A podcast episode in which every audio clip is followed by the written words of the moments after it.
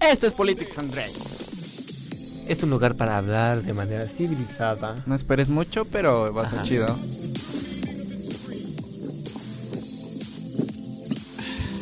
Donde choreamos con agua. Hola, ¿qué tal amigos? Bienvenidos a una emisión más de Politics and Drinks. Mi nombre es Enrique Cisneros y estamos transmitiendo de aquí desde Madrid, España. Me encuentro muy bien acompañado con dos personajes de la vida política de aquí, de Madrid, España. ¿Cómo están compañeros? Chinga de ser como de la colonia España, ¿no? Porque Ya sé. Más de la calle Madrid, porque. no llegamos ni de aquí a Tepetongo y eh. desde, desde Madrid a España. Deja de hablar como, como lo El que mamador. no eres. No. El mamador. Deja de, de aparentar Estoy cosas. En mamador. Estás en, en hipócrita, doble moral. Hipócrita, güey. Eh, Malinchista. güey. Tenemos raíces no, doble españolas moral, también, doble moral. Ya ves que amigos. Aguascalientes no se da los doble Ah, moral. pinches doble moral. Sí, que es el- cagan, güey. Kike es el Es presidente el del club de los De doble los moral. doble ¿Y tú no? moralistas. No, Del no. partido doble moralista. Yo formo parte de la vía de, de la De peña de los de la- Villamelones. Ah, El que vaya ganando en el fútbol, ese le voy. Si, no, bueno. si el otro día que jugó México-Panamá, Panamá Yo y yo. iba a Panamá, si güey. Panamá hubiera empezado a ganar, yo le iba a Panamá. Es Me hubiera hecho panameño. No, pues sí, típico. Bueno, pues, traes toda la pinta, amigo. Ah, del leñador. Ah. Del leñador de bonsai. Pues bueno, amigos, un episodio más. El episodio número 7 Episodio número de. Politics and Muchas Drinks. gracias por Ah, el 7 es escuchar. Si es que nos Un escucha saludo alguien. al diseñador que no ha tenido nuestro logo. ¿Qué va? Saludos, brother. Si quieres Saludos, quitarte- Eric. No si tenemos quieres, otro más rápido. cuando quieres, nada. güey. No no hay- es que fíjate que. Es que el Eh, es que- presupuesto no, está no, no. ajustado, güey. El presupuesto Tomando no gusta presionar gente, ya güey. me di Es que considera que en la, en la empresa susodicha están este, utilizando a becarios, güey, para hacerle su logo. Pues, No, mames, ni que fuera cabrón. mercadotecnia digital, carnal. Ni, ni que fuera. Indirecto, tan directo, tan. ¿Sí, sí viste cómo te tiró de manera tan directa Sí, que. sí, sí. No, no, nada que ver. Bueno, Bueno, vamos A comenzar con hoy. el tema de hoy. ¿qué tema es hoy, Enrique? Pues últimamente se ha hablado muchísimo, un tema candente. Se ha hablado mucho... No es de porno, ¿eh? Digo, no van a pensar otras cosas. Ay, chino, todavía que llegas tarde. Pero bueno, se ha hablado mucho de, de Ecuador en los últimos meses, últimos días, últimas semanas. ¿Por qué ha estado en la mira Ecuador, chino? ¿Por qué? Bueno, porque hace unas semanas tuvieron un problema ahí en el gobierno que incluso tuvieron que mudar el gobierno a Guayaquil. Guayaquil. Sí. A Guayaquil, de Quito a Guayaquil había una crisis. ¿Por qué? Porque el presidente eh, aprobó un paquete presupuestal. Un paquetaxo. ¿Dónde hemos escuchado eso antes? ¿Dónde lo he oído? ¿Dónde lo he oído? ¿Dónde lo he oído? Bueno, y que entre eso eh, habían eliminado un estímulo a la gasolina, entonces ya iba a ser ¿Dónde he escuchado eso ¿Dónde- antes? ¿Dónde lo he oído? ¿Dónde lo he oído? ¿Dónde lo he oído? Y bueno, se iba a abrir la brecha de desigualdad social. ¿Dónde? A la verga, no.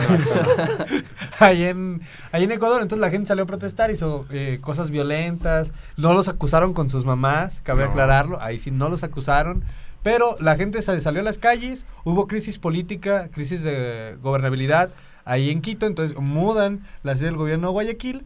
Pero, oh sorpresa, pasó algo que yo no lo vi venir. Adivinen qué pasó. Yo no ¿Qué lo vi pasó? venir. Que el presidente se echa para atrás. Sí. Que dice Nanais. Que dijo, Nanais, dijo paloma. bueno, pues Vox Populi, Vox de ellos. Simón. La voz de, de ¿Dónde he de escuchado Bueno, pero, pero ¿por qué? Pero ¿por qué estalló en crisis social y política Ecuador? O sea, ¿qué actores estuvieron involucrados? ¿Qué, qué, qué fue lo que detonó esto, Tomás? Primero hay que, hay, que, hay que definir qué es un Ecuador, ¿no? Definir. Hay que definir qué es un Ecuador. Hay que definir que es un actor. O sea, como Robert De Niro Ecuador, o Brad Pitt. Ecuador es, es un país que está entre Colombia y Perú. Nah. Latinoamericano. latinoamericano, suramericano, que en realidad, si nos ponemos a pensar o si damos como un recorrido histórico, en realidad nu- nunca da de qué hablar, ¿no? Ecuador qué. Colombia qué, no, no, Ecuador No, qué, Ecuador. Ecuador pues no sé, na- nadie sabe, pocas personas saben qué pedo con no Ecuador. mucho de qué hablar. Sí, entonces eh, amanecimos con esta noticia hace casi 12 días. Descubrimos Ecuador. Descubrimos primeramente Ecuador, ya la gente después sabe vimos en dónde se encuentra Después vimos más o menos qué pedo, pero en realidad esta crisis ya es de años de que tiene un déficit Sí, sí, fiscal, de que hay un gasto público enorme, de que en realidad no la armaban, no les daba las cuentas. Y pues, ¿qué pasa? Pues deja, le pido ayuda a mi amigui Fondo Monetario Internacional, que pues tan amigui para el pueblo no es, pero eh, recordemos que el Fondo Monetario Internacional es una organización internacional que ayuda, o- al- o ayuda a los gobiernos a salir de crisis financieras, obviamente con sus, eh, con sus reglas, ¿no? Que estas reglas, como habían ustedes dicho, que la principal protesta era quitar el subsidio. ¿Qué es el subsidio, amigos? A ver, platíquenme. Mira, yo aquí me gustaría asemejar un contexto muy similar al que vive México o vivió México hace algunos años cuando se pasaron las reformas estructurales de nuestro señor presidente Enrique Peña. Lord, expresidente, perdón. Eh, Es que todavía es para aquí que su presidente. Sí, lo tiene en el cada quien. Bueno, aquí lo importante es el Fondo Monetario Internacional, ¿no? Que sin el, el préstamo que se le hizo a Ecuador para que redujera su déficit y tuviera mejor rendimiento económico, pues no se habría desatado esta crisis social y política y económica también. Eh, aquí la pregunta es, ¿cómo endeudarse de manera que rinda frutos y no eh, genere crisis a corto o largo plazo en una sociedad? Entonces, eh, esta pregunta yo le respondería, ok, me voy a endeudar. Endeudarse cabe destacar que no es malo, pero hay que saber cómo gastar el dinero. O Y- cómo pagarlo. Ajá, es como, este, hagamos un ejemplo a este pequeño Ah, saludos a la raza que me debe. Micro. Eh, saludos. Tommy este, contrata un crédito de, ¿qué, qué, qué te gusta, Tommy? ¿Unos Unos 20 mil pesos? 10 mil pesos para que sea un poco más fácil Si de- sabes gastarlo, te va a generar ganancias, inversiones, claro, crecimiento y se paga esos 10 personal. mil pesos. Es lo mismo con un país, si se sabe gastar, cómo gastarse, este, pues le va a generar crecimiento económico, la población se va a ver beneficiada, bla, bla, bla, bla, bla, bla. Eh, aquí lo, lo raro, no, no lo raro. Lo interesante es que a la población le molestó el hecho de que la subida del precio de los hidrocarburos. ¿Dónde escuché eso antes? O sea, la gasolina. La gasolina. Ujú. Esos muchos tecnicismos. Perdón, soy, estoy en mamador. A lo que vas, pues. Eh, a eso, a eso, eso, eso, eso, eso y otros aspectos fueron los que desataron esta crisis social, política, que eh, se, desencadene- se desencadenó en una serie de protestas. Estamos hablando, no, pero no solamente de- del aumento a, a hidrocarburos, también se habla de que los empleados de- del gobierno, gobierno. iban a aportar un mes de su salario Sí, a reducción de vacaciones a la mitad, sí. de 30, De 30 a a 15 días y bajo salarial del 20%. Obviamente esto a varios sectores de la población, como por poner un ejemplo, los indígenas no les gustó. Se vieron afectados varios sectores como los de transporte, eh, aumentando también el precio de los servicios. Y pues todo esto como contexto generó que se presentaran todas estas protestas, ¿no? Sí, pues, o sea, esto pa- ya pasó hace años en Grecia, de que en realidad el Fondo Monetario Internacional y junto con la Unión Europea tuvieron que entrar al rescate junto con sus dedos, eh, normas o con sus reglas para que, pues en realidad, ellos tuvieran esa garantía de pago, porque a fin de cuentas, pues no está menso, pendejo el Fondo Monetario Internacional. Yo te presto, pero también tienes que darme una garantía de que ese préstamo tiene que ser redituado. Y hablabas acerca de los indígenas y es muy importante, Es creo muy que importante este dentro de Ecuador, porque además de que Ecuador no sabíamos qué era, también descubrimos que Ecuador tiene una gran población indígena y que es políticamente muy importante y fue importante durante Y va a ser varios- todavía más importante en los próximos años. Sí, este, fue muy, muy importante durante los primeros años de los 2000. ¿Por qué? Porque hubo tres derrocamientos de presidentes que fueron a manos de los indígenas, que en realidad es el grueso de la población, y cómo ellos son una figura políticamente importante, porque a fin de cuentas, eh, vaya, ya cuando estamos a- a grabando esto, ya se hizo el derrocamiento a este, al paquetaxo fiscal, porque así lo llaman. Eh, ya no se ya no se va a dar como continuidad a lo que estaban proponiendo sin embargo eh, se me hace muy interesante de que la imagen que es como de ese consejo donde se decidió eso había muchísimos indígenas con sus trajes típicos vestimentas típicas y cómo Ecuador le da ese sentido o, o al menos los indígenas dentro de Ecuador se dan ese sentido de importancia de manera política no Y que ya está en planes el- la conformación de un nuevo partido político por la Confederación de Pueblos Indígenas en Ecuador, en el cual intentarán ganar fuerza para las próximas elecciones de 2021. Y que si nos ponemos a hacer pues un poquito de prospectiva y tal vez de análisis, este podría darse una un castigo, un voto de castigo en las próximas elecciones hacia el actual presidente. Sí, claro, porque a fin de cuentas eh, el presidente que está actualmente eh, le echa la culpa a Venezuela, me parece, la Ajá, Maduro. Venezuela y eh, al expresidente que es como un posible golpe de estado, que de golpe de estado no hay nada, porque a fin de cuentas el, el ejército ah, se puede decir que fue noble al momento de, de reprimir estas estas eh, demandas sociales o, o estas manifestaciones porque después de 12 días, casi 15 días, solamente había 8 muertos, Más de es mil detenidos más de y mil heridos. detenidos. Pero a fin de cuentas, eh, históricamente el ejército de Ecuador ha tenido como esa facultad de ponerse entre a favor del pueblo, oigas en las comillas, pero Siéntanse. pe- siéntanse las comillas, pero o sea, si lo podemos, si hacemos como un símil a todo lo que ha pasado, por ejemplo, en Venezuela y que ha tenido como más número de muertos, más número de, de detenidos o de desaparecidos, creo que es un saldo favorable, otra vez entre comillas, pero creo que es más importante las implicaciones que puedan llegar a tener como un nivel macro en Sudamérica, ¿no? Recordemos que puede ser un bastión de izquierda Ecuador a que le haga frente, por ejemplo, a como los gobiernos de extrema derecha que se pueden otorgar, que ya empezó en Brasil, que ya puede ir otra vez en Argentina. Ah, pues actualmente el gobierno de Ecuador es de derecha, ¿no? Podría decirse así. Porque yo creo que si contemplamos el hecho de que echaron para atrás el paquete o plan de austeridad que estaba contemplado para los próximos años y técnicamente lo vemos como un fracaso para Y el gobierno. los tecnócratas, eh, los que planearon este plan de austeridad, pues yo creo que ah, el sentir de la sociedad va más hacia la izquierda, ¿no? Sí, como a la repartición, no, repartición de recursos, porque a fin de cuentas, la mayoría de, en ese país, la mayoría de los eh, pobladores son rurales.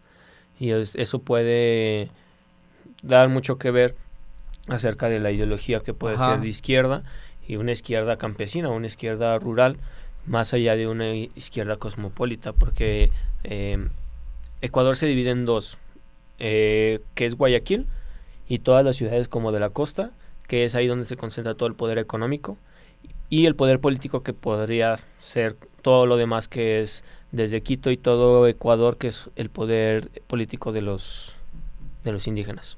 Claro, se estaría haciendo como algo similar a lo que pasó en las elecciones de 2018 tal vez en México, de que mucha de la población, siento yo, que votó la población con lo pasional, lo emocional, de querer sacar al gobierno que por muchísimos años estuvo PRI-PAN para hacer un cambio tal vez. Pues es complicado si lo vemos de esa manera porque siempre va a existir un voto pasional. O sea, el, el elector, las personas que votan, tú, yo, eh, Nomás tú y Juanito yo. Sea. Pérez, eh, siempre vas a votar por el corazón más allá de, de los datos. ¿Por qué? Porque los datos tú no los puedes interpretar de una manera holística o Objetiva. una manera grande o una manera sistemática. Yo conozco a muchos profesores de ciencia política que nos dieron que también votaron de manera pasional, porque a Sí. fin de cuentas, y ellos mismos nos lo dicen, es que yo voto porque a mí me late más él, a pesar de que yo conozco, o vaya, hay, hay un seguimiento de esas noticias, entonces nunca se sabrá, solamente... mm, Nadie No sabe, nadie supo dónde quedó el frijolito. Chino, ¿qué piensas? Te veo muy callado. ¿Cuál, cuál frijolito? ¿Qué, qué? No, ¿sabes qué me quedé pensando? De si realmente estos grupos de presión, estos movimientos sociales que acaban de vivirse en Ecuador, hubieran llegado a, a que el presidente echara para atrás este paquete fiscal sin eh, la cuestión, vamos, un poco revolucionaria, agresiva que tuvieron, este, porque ya que te mudes de tu capital de gobierno y la mandes a otro lado, ya es, ya te dice algo. Pues es que es estratégico porque, o sea, eh, eh, se dice que ese gobierno representa a la élite económica, por eso se va a Guayaquil. Más bien es un acto político más allá de un acto que se necesita hacer. Pero, por ejemplo, ahorita en Chile también están viviendo un paquete fiscal, la gente está no de acuerdo, incluso están brincando el metro, los camiones no están pagando como manera de, mm, Protesta. de una protesta. Pacífica. Pero realmente el gobierno no los está haciendo caso, dicen, pues sí, pues eventualmente se tienen que acoplar, o, sea, o te aclimatas o te aclimatas a esta situación, y si no, Y chingas. Ajá, o sea, o sea, o bailas aquí con la más fea. Entonces, pero ellos no están haciendo como tal una protesta violenta. ¿Qué le puede pasar también a México que cuando nos aprueban más impuestos decimos, sí, no los quiero pagar y odio los impuestos, pero igual no hacemos nada? Y puede la gente protestar a través de redes sociales. En el caso de Chile, la gente no está pagando ciertos servicios públicos, pero esto será suficiente para evitar que el gobierno eh, no lo suba o que le- o Chile necesitará también meter ahí una, una cuestión violenta, revolucionaria, de, de agresiones en la capital, en Santiago de Chile, para que les hagan caso o necesitará intentarlo por la vía pacífica a la Mahatma Gandhi para que pues, para que no, o sea, para que los peleen de igual manera, pero decir, ay, no es que se portaron bien, eh, vamos a hacerles caso. Pues es que tiene que ver mucho con cuánto presione y cómo presionen ambos sectores, tanto del gobierno, porque pues si lo vemos desde un punto de vista técnico, son necesarios esos planes o recursos fiscales para recaudar dinero y para que el país no entre en un déficit y, y, se genere crecimiento. Pero si lo vemos también desde el lado pues de la gente, la gente que lo sufre, pues eh, son los trabajadores al momento de No, ampliar pero, los a ver, alto impuestos ahí. y ¿qué? O sea, Alto. nosotros nosotros somos los que sufrimos, o sea, nosotros somos ciudadanos de a pie. No, Eso no no hables, te lo niego. no hables como, como si fuéramos como de la cúpula de Estoy viendo gobierno, los dos lados, De manera Tomás. tecnócrata. No, porque a fin de cuentas, o sea, si nosotros los ponemos como de manera de gobierno, o sea, el gobierno lo que debe hacer es que sí, todos los gobiernos de atrás valieron pura madre, hicieron sus cosas mal, hay un gasto público enorme, hay un déficit enorme. Por eso ¿Quién lo tiene que pagar? Sí, pero Sí. ¿quién los tiene que pagar? No las personas que, que por ejemplo, eh, usan el transporte público, no los funcionarios de gobierno, no las personas que utilizan, por así decirlo, las gasolinas para vivir. ¿Sabes? A eso va. Por ejemplo, los impuestos en México es un impuesto, sí, al impuesto especial sobre la renta y IEPS, pero también el impuesto al ahorro. ¿Sabes quiénes ahorran? Las personas que no pueden invertir. ¿Y sabes quiénes son las personas que no pueden invertir? Los que son de clase media baja y los de clase media alta no tienen su dinero ahorrado, su dinero está invertido y, y su dinero vale porque está ahí invertido. Es ahí cuando no está bien identificado los puntos fiscales que tú deberías de atacar. En vez de, de atacar a la clase baja, deberías de atacar a la clase media alta y que sea más progresivo. A eso voy. Eh, no solamente se contempla la clase baja, también se contempla la clase empresarial en Ecuador. No sé, en México con su este, reforma fiscal que se hizo con Peña Nieto, ¿ok? Y la que está haciendo actualmente Andrés Manuel López Obrador, que sí, sí las contempla. A los empresarios les está, les contemplaba el hecho de que pagaran 10 mil millones de pesos al año anual a las que generaran mayores ingresos, empresas. Entonces estamos hablando de que, o sea, a eso voy, de que eh, este plan fiscal eh, Este plan fiscal afe- afecta, o sea, no, no afecta solamente a la clase baja, también a la empresarial. Ujú. Y ya, Sí, o sea, la idea es esa. Pero, Pero, 10 mil millones de pesos es como pues un iPhone. para, las empresas, ellos. para Pues las sí, empresas. pero es, a eso vamos. ajá, eh, ese era mi comentario. ¿Qué tanto le significa mil millones de pesos a una empresa que genera, vamos, de pesos, y que a lo mejor ellos generan en millones de dólares, en miles de millones de dólares al año? Entonces va a decir, ay, sí, es un día de mi producción. Ten más, ten dos de ellas. Pero la otra pregunta que me surge, ¿qué va a pasar con Ecuador? Se echaron para atrás en la reforma entonces. Una proyección que tenían de la mejor a un año o dos en cuestión de recaudación de impuestos, ya no la van a tener. No, van Entonces, a... ¿se van a quedar así Ahora- o van a subir por ahí otros No, van a proponer otra. O, sea, ya- hay ya que ver de qué forma que- subsanan esa recaudación Así de impuestos. es. Sí, porque, o sea, mientras no haya... Para que no haya déficit. Es, va, ajá, va a haber otra propuesta como tal dentro del Fondo Monetario Internacional para decirle, bueno, entonces intenta con esto y ya te va a dar el varo. Así va a funcionar. Y si no funciona, o sea, y si la gente dice, no, tampoco me gustó, van a salir a las Entra, calles. entra una recesión como lo pasó en Grecia, de que es tierra de nadie. Y será un y ellos momento para solitos. viajar a Ecuador y vivir bastante bien con 300 pesos mexicanos. Más o menos, sí. Bien, bien interesante, o sea, toda la cuestión fiscal y la recaudación de impuestos, que no todo el mundo eh, paga sus impuestos, también hay que aclarar eso. Mira, por ejemplo, Kiko tiene... Kiko. Kiko. El Kiko no paga sus Kiko impuestos. Quique tiene tres años sin pagar impuestos y miren, es feliz de la vida. Oli. Entonces, esa es- también es una cuestión, la capacidad de recaudación en la federación, en los estados, qué tan fuerte puede ser o cuáles son las medidas que obligan a las personas a pagarlo. Si no sé, si no pagas un año de tus impuestos, que no te retiro el pasaporte, no puedes comprar propiedades. Digo, también es una medida que los estados no han adoptado y por eso tenemos gente que no paga impuestos desde hace años y a la hora Que se lo vale. sacan, resulta que debes, no sé, el impuesto predial de hace ocho años de tus propiedades. Sí, pero tampoco no te vas a ir a un extremo para clasificarlo como traición a la patria y lo vas a procesar de manera penal. Que es y otra. muerte a las personas. Casi. y Están a dos, ¿no? Están a dos. De cortarle las manos como el bronco. Bronco no dice, pago no, no sus pagas, impuestos". adiós, te voy a quitar un dedo y dependiendo de Y cuántos así, años. Pam, pam. Entonces, también es algo interesante ver la fortaleza de un sistema recaudatorio fiscal que en muchos países de Latinoamérica es muy débil y que si no los pagan, ah, pues que los paguen el año que viene. Sí. Incluso les hago descuentos. O sea, lo dejo pasar y si te juntan cinco años te va a hacer el 80% de descuento en tus impuestos. Pues amigos, aquí la recomendación es paguen sus impuestos, Con tiempo. eh, contrátense o aprendan acerca de contabilidad y no se dejen engañar. Y no los manden a paraísos fiscales porque también luego los embargan. Y Comprense un libro How to pagar impuestos para dummies. Auto pagar impuestos para dummies. Yo sí se los compro. O si alguien encuentra esa versión como el jefe Diego que no paga el predial y le sacaron cuánto sí. debía. O Jacob. ¿Cuál Jacob? Jacob Ah, Ja- Polensky. Ah, yo, Jacob, Jacob. ¿quién ¿Cuál? Jacob? ¿Quién es esa? O Ana No me Gabriela. Guevara. Juana Gabriela Sí. Guevara, mm, personalidades este, que podemos Lo nombrar. bueno es que eso ya se acabó. Pero ya se acabó la corrupción. Paguen sus impuestos. Paguen todos y cada uno de sus impuestos. Declaren todo, por favor. No hagan evasión fiscal porque si no, luego los vamos a tener que ir a saludar al bote. A ver, una, una pregunta para cerrar. Eh, entonces, ¿el plan anterior de austeridad de Lenin Moreno estaba justificado? Híjoles. Mm, difícil. Sí, pero no supieron venderlo. Oh, ¿Cómo, cómo? Sí, pero no supieron venderlo. Ok, ¿tú, Chino? Sí justificado y no bien, no bien planteado. Ok, pues con eso nos quedamos, amigos. Tú, Es- tú, no, a ver, tú. Yo, yo digo que sí, Sí, eh, porque yo era soy un necesario. tecnócrata. pues era necesario. Necesario. Con eso me quedo. Indispensable. Mm, ¿De vida o muerte? Sí Ah. y no. Ok, ¿sí o no? No, sí, no, es una pregunta complicada. Diría Ricardo Anaya, no se puede responder solo con un sí o un no. En la próxima semana sabrán la respuesta correcta. Muy bien, Este, amigos, les agradecemos continuará. pues que nos hayan escuchado. Esperemos que ya para la próxima semana tengamos un loguito.